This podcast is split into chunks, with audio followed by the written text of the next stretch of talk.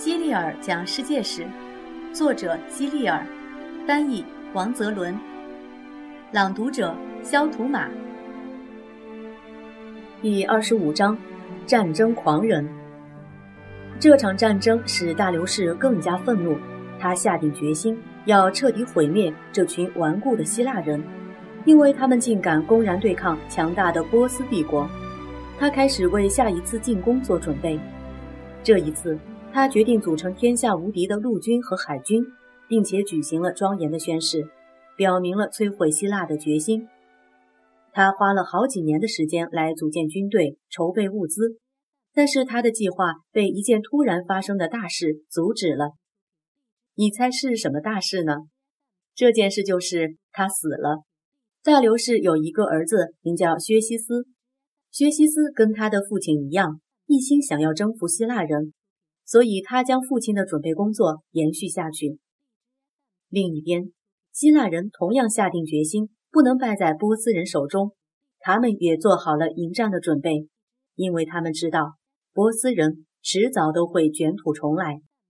当时，雅典有两位想要成为领袖的重要人物，一个是蒂米斯托克利，另一个是阿里斯蒂德斯。你注意到没有？斯在希腊人的名字中是十分常见的。蒂米斯托克利督促雅典人做好再次迎战波斯人的准备，他尤其在意波斯人数量众多的战舰。希腊希望雅典人也组建一支舰队。建造战舰的方案遭到了阿里斯蒂德斯的坚决反对，因为他认为这项花费是毫无意义的。人们将阿里斯蒂德斯称为公正的阿里斯蒂德斯。因为他向来都很睿智公正，但是依然有一些人想要驱逐他，因为他反对雅典建造自己的舰队。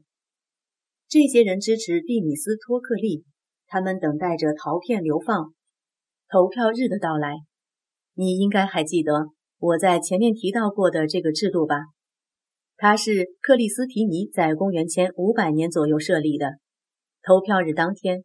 有一个不会写字的人，刚好请阿里斯蒂德斯帮他投票。这个人并不认识阿里斯蒂德斯。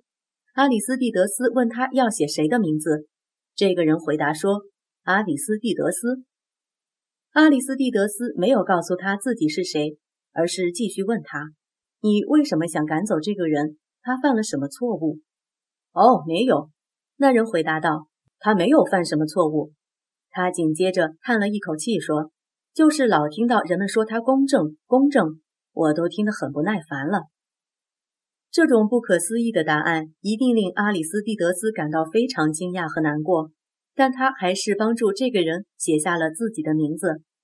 后来，他得到了最多的流放选票，于是他被驱逐出了雅典。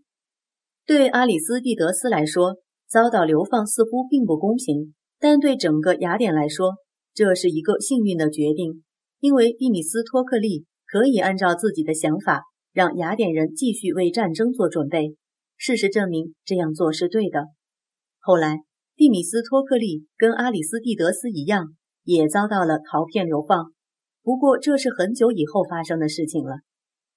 雅典人建造了一对三排桨战舰，并且将希腊所有的城邦都联合起来。大家达成了共识：只要战争爆发，就合力抗敌。在马拉松战役过去十年后，即公元前四百八十年，强大的波斯帝国集结了来自帝国各地的军队，准备再次进攻希腊。这一次，他们的士兵远远超过了前一次的十二万人。对那个年代的军队来说，这样的规模已经相当庞大了。波斯军队在行军的过程中，遇到了一个很像宽阔河流的海峡。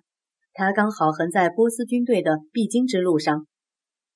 你现在可以在地图上看到这个海峡，它现在的名字是达达尼尔海峡，在当时它叫赫勒斯蚌。达达尼尔海峡足有一千六百米宽，上面没有桥梁，那时候也不可能建造出那么长的桥。薛西斯让士兵们把船拴在一起，连成一排，把木板铺在船上。这样就搭成了一座桥，他的军队也可以穿过海峡了。这座桥刚打好，就遇到了暴风雨，桥被摧毁了。薛西斯火冒三丈，他命令全军像惩罚敌人或奴隶那样抽打达达尼尔海峡的海水，然后他下令重新造桥。这一次很顺利，水面风平浪静，他的士兵们平安地渡过了海峡。薛西斯的军队简直太庞大了，他们分成两个纵队，日夜兼程地走了整整七天，才全部渡过海峡。薛西斯的舰队沿着海岸航行，紧跟部队前进，最终他们全部到达了希腊的北部高原。他们从希腊北部往下俯冲，气吞山河，势不可挡，一直杀到希腊腹地。这支庞大的队伍已经所向披靡。似乎没有任何事物可以阻挡。蒂米斯托克利流放陶片。陶片流放制是一种政治制度，通过投票表决来放逐那些影响力太大、可能威胁到雅典民主制的人。人们在陶罐碎片上刻下希望被放逐者的名字，然后进行投票。选票总数达到六千后，把选票按名字分类。得票最多者便被流放。蒂米斯托克利声望很高，人们怕他成为独裁者，于是将他流放，图为刻有蒂米斯托克利名字的陶片选票。